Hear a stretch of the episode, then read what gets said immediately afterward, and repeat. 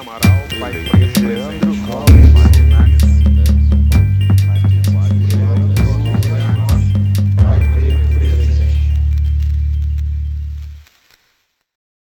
Sejam muito bem-vindos ao quadro Como Nascem Pais Pretos.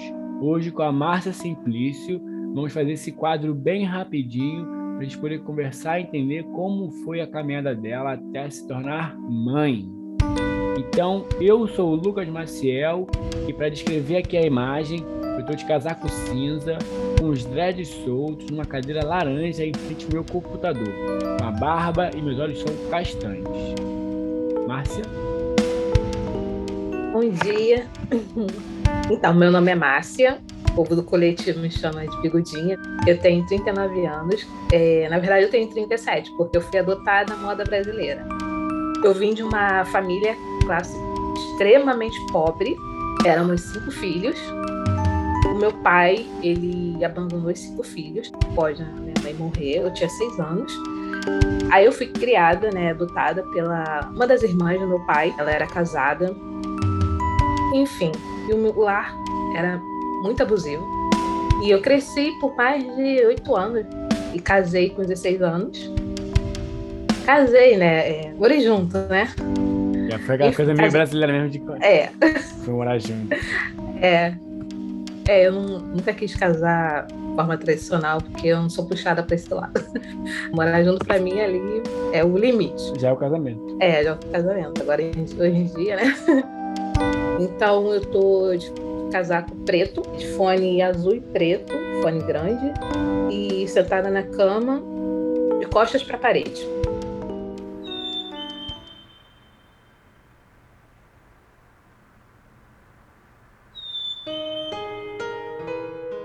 Nenhuma mulher nasce mãe e nenhum homem nasce pai. A construção da criança até a vida adulta, onde há a possibilidade de assumir o papel de pai ou mãe, passa por diversas experiências e momentos. Nós somos as somas desses instantes. Cada dia vivido, cada palavra ouvida, cada situação passada reverberam dentro da gente e nos enche como um copo vazio, que dia a dia vai transbordar para o próximo e aos nossos filhos.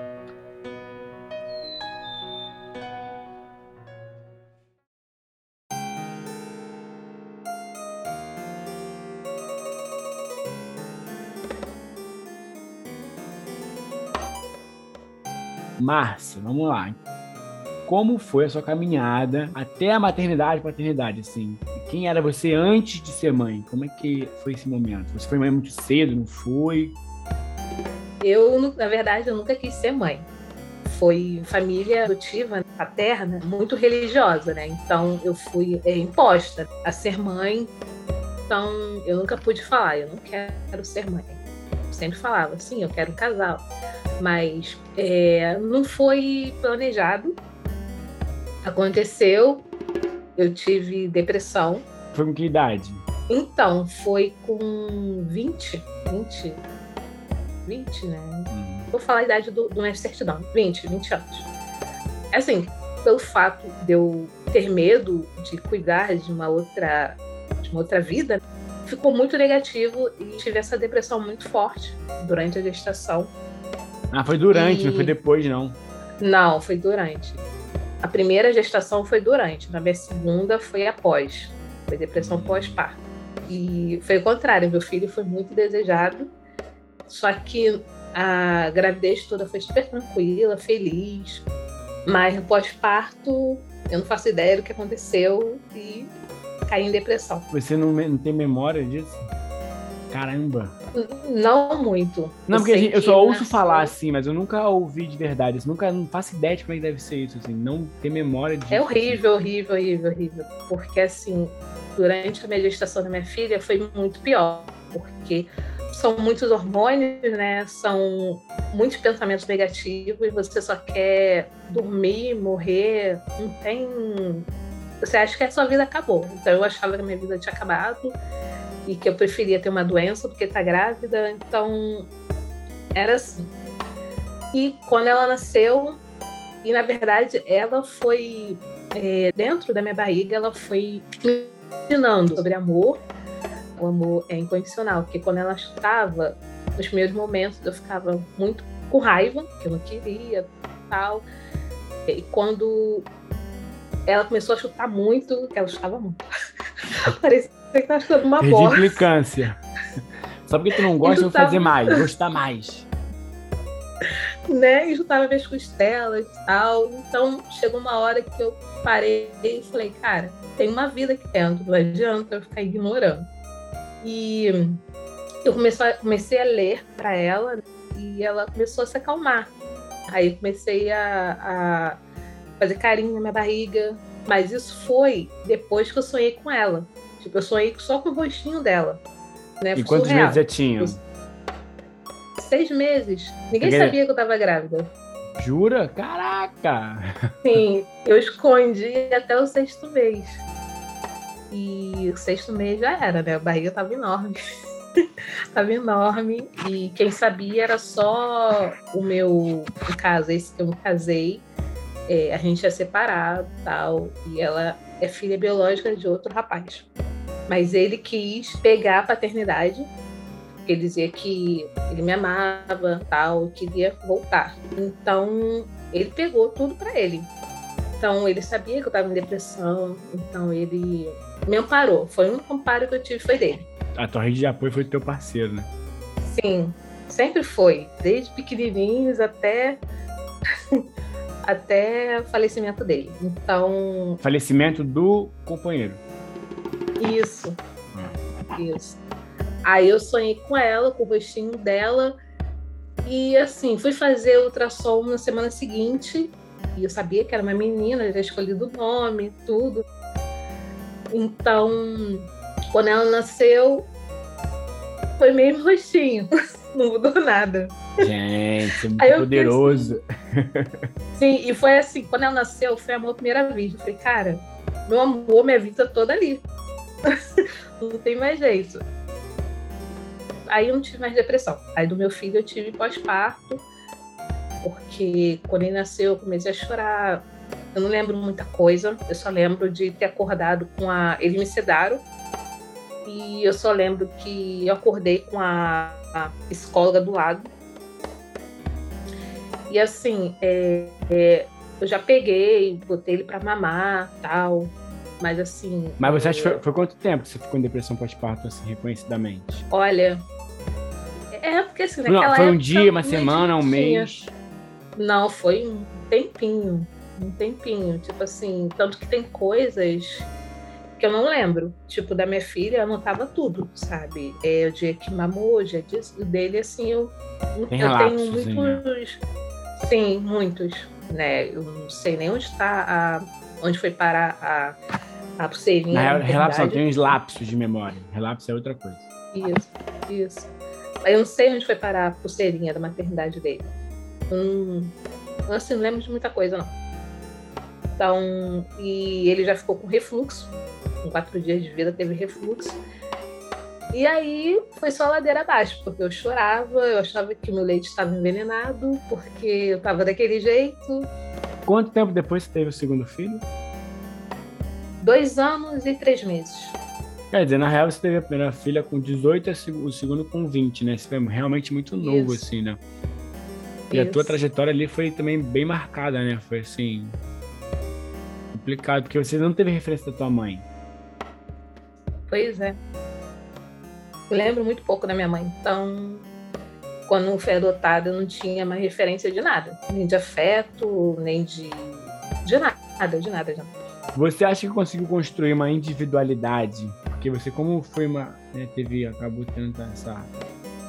primeiros momentos de vida, né? Segunda, terceira infância, adolescência, bem marcada ali por questões bem atípicas ao comum, ao natural, né? Você acha que conseguiu construir alguma individualidade? Sempre foi atrelada a alguém, a alguma pessoa e depois logo em seguida aos filhos? Você consegue separar hoje em dia a maternidade da individualidade ou já virou um mix tão grande que por ser tão há tanto tempo tudo isso não, não consegue enxergar esses momentos? Então, no começo, eu não separava. Era só maternidade, eu só me via como mãe. Então, era tudo mãe, mãe, mãe, tem que fazer tudo na parte de mãe. Eu não me via como pessoa, não me via como mulher, não me via só mãe, só mãe mesmo. E, e devido assim à terapia, que eu comecei a fazer terapia, eu nem acreditava em terapia, mas chega um momento que você não tem para onde correr. Qualquer porque... socorro já é válido, assim, tentar qualquer socorro. Isso. Eu, aí só faltava eu gritar pedindo socorro, porque tava muito, as coisas estavam muito feias. Então, devido à terapia, eu comecei a separar a parte da mãe e a parte da mulher. E a parte da mulher preta, que não é igual. Então, que comecei a fazer todo um, um reconhecimento, né, um autoconhecimento também foi essencial para eu poder me ver e para eu poder é, ver que eu posso me fazer feliz, que eu comecei a me conhecer de dentro para fora, de fora para dentro, para dentro. Fiz as pazes com o espelho, que eu passava no espelho assim correndo, tipo, não quero me ver, sabe?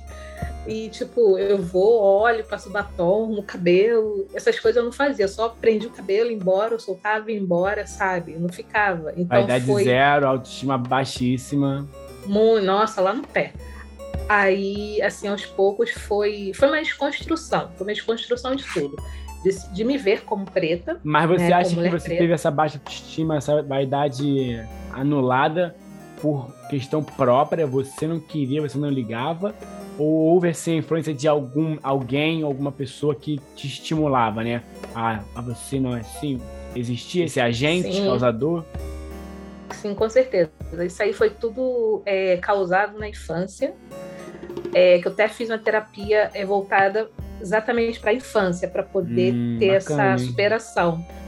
Hein? E foi causado pela, pela família adotiva mesmo, né? Porque é, eu ouvia todo dia que mulher que a gente, como preta, a gente tinha que, tinha que abaixar a cabeça, que a gente, que mulher tinha que ser submissa, que eu tinha que entender que eu não era bonita.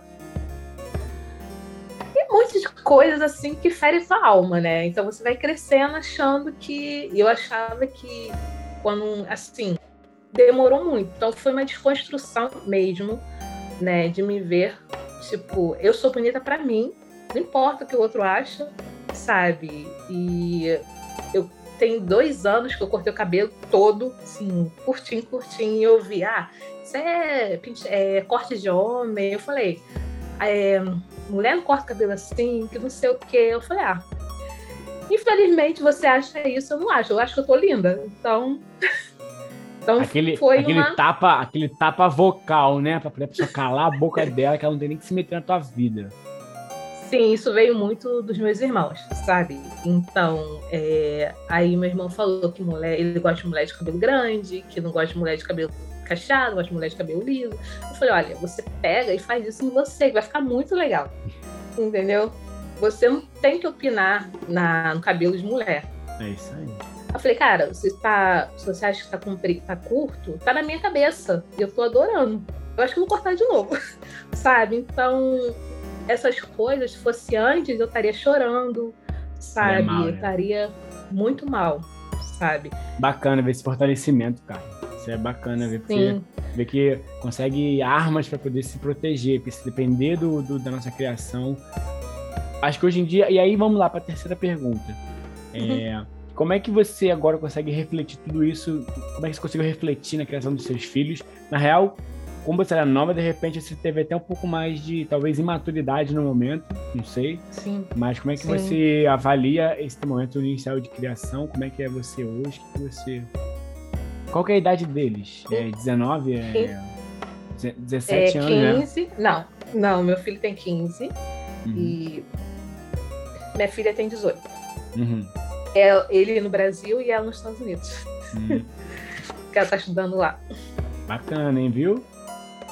É, antes, realmente, eu não tinha noção de nada, assim, de é, como criar dois filhos pretos. É, meu filho preto, essa sociedade racista. Então, eu tinha aquele conhecimento bem basicão, como assim, a gente sabe que é racismo, mas a gente não sabe é, argumentar, a gente não sabe se expressar, entender que aquilo é racismo. Uhum. Então você cai na, no papo da sociedade é, negacionista que não existe racismo. que você tá de mimimi, que você tá de vitimismo. É, então é você que- se obriga a ser forte, né? Co- Como é que foi, assim, pra você criar, no sentido de, tipo assim, porque, sabe o que vem na minha cabeça, só porque eu tô insistindo nisso?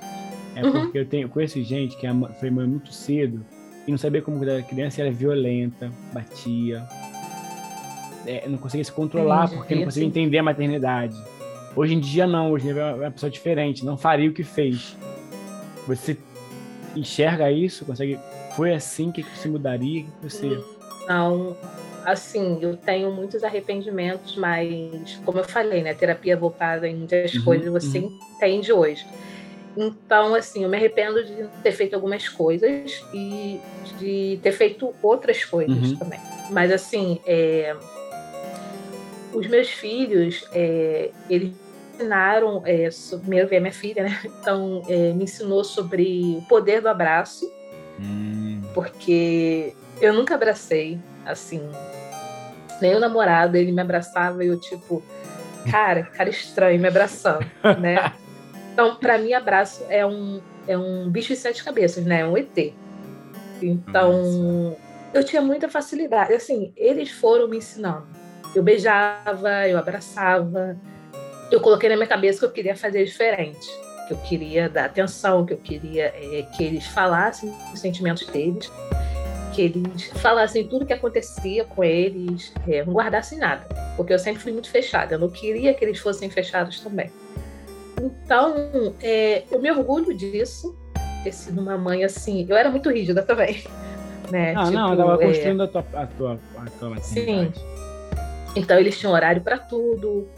É, e quando foram para a escola, é, os horários pioraram, né? Porque tinha mais horários para fazer as coisas, né? Porque eu tinha que botar a minha rotina com a rotina deles. Uhum, E é, se fizesse alguma coisa, ia pro castigo. uhum. E assim, é, eu ignorei algumas coisas, tipo, é, a minha filha ela tem Asperger e transtorno bipolar. Uhum. Então, chegou uma hora que ficou insustentável. A gente, eu tava sofrendo junto com ela, porque a gente não sabia.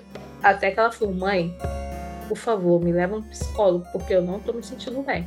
Bacana. E eu que não acreditava, falei: não, ela tá pedindo pra eu levar, eu vou abrir minha mente e procurar ajuda. Aí eu procurei e conseguimos. Fui Bacana. diagnosticada, medicada e ficou estável. Ficou estável. Poder buscar realmente a solução nesse sentido, né? Bacana. Isso. Rapidinho, a gente vai dar uma paradinha e já volta com a campanha do apoia.se. Olá! Imagina se todos os pais e mães pretos ao nosso redor estivessem empoderados e conscientes da nossa pretitude. Imagine se todos aqueles que trocam com a gente com as nossas crias estivessem na mesma sintonia de respeito, compreensão e aquilombamento. Pois é, você sabia que pode nos ajudar a aumentar essa bolha cada vez mais? Sim! Colabore conosco no apoia.se barra podcast Pais Pretos com o valor de um cafezinho por mês, que já será cobrado diretamente na sua fatura do cartão de crédito. Você ajuda a gente a chegar a mais famílias e aumentar o nosso quilombo.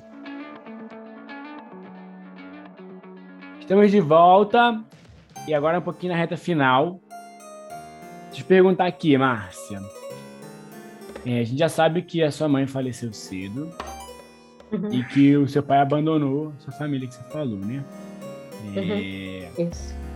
Eu costumo perguntar, eu gosto de perguntar nessa parte meio que até, até de surpresa, para você, assim, se alguém te falasse que você parece com a sua mãe, ou no caso, o seu pai, se fosse o caso, se isso te confortaria ou se te preocuparia.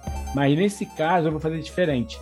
Quem para você serviu como espelho ou exemplo na questão de durante a sua infância e durante a sua aventura de ser mãe? Eu vou responder rapidinho, assim, no caso, eu me pareço com meu pai. Parece ou não parece? Pareço É. muito. Sim. É, até os meus 18 anos, é, diziam que eu não era filha dele.